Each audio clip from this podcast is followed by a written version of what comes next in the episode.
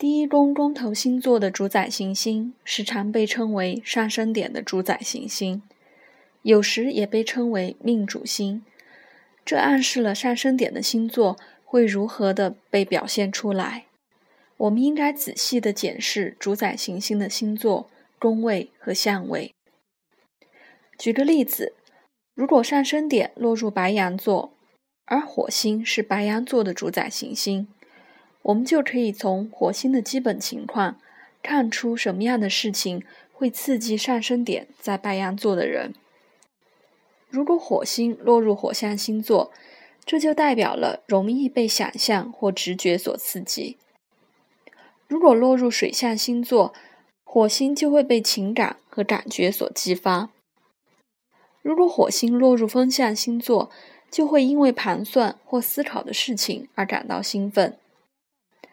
但落入土象星座时，则会因为想要获得比较具体或实际的事物，进而去采取行动。如果上升点在白羊座的人的火星落入水象的巨蟹座或双鱼座，他们就不如火星落入火象星座，例如白羊座、狮子座或射手座的人来的精力旺盛。上升点主宰行星所落入的宫位，意味着这个人可以在这个生命领域中获得的重要生命经验，而这也会直接影响自我的成长和觉知。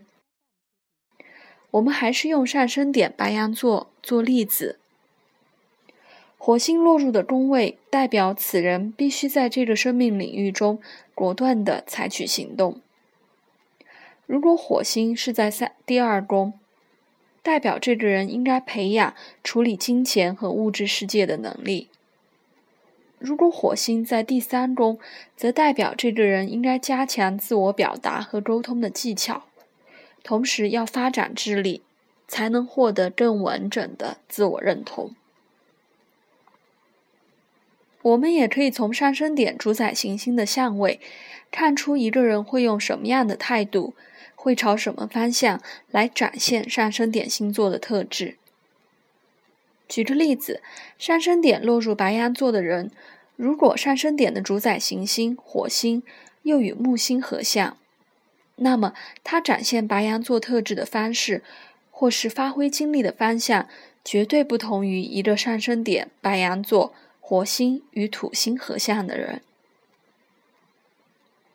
由第一宫所占的幅度，可以看出一个人的上升星座从地平线上升时所耗的时间长短。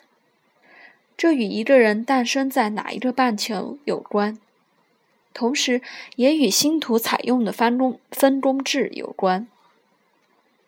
有些人的第一宫可能非常的宽广，弧度多达六十度，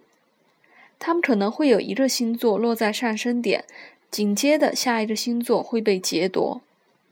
而第三个星座则则会占有部分的第一宫，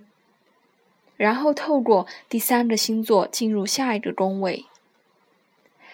在某些方面，这三个星座代表的特质都必须被发展出来，但最重要的仍是占据宫头的那个星座。我们可以用检视上升点主宰行星的方式。检视第一宫内所有星座的主宰行星。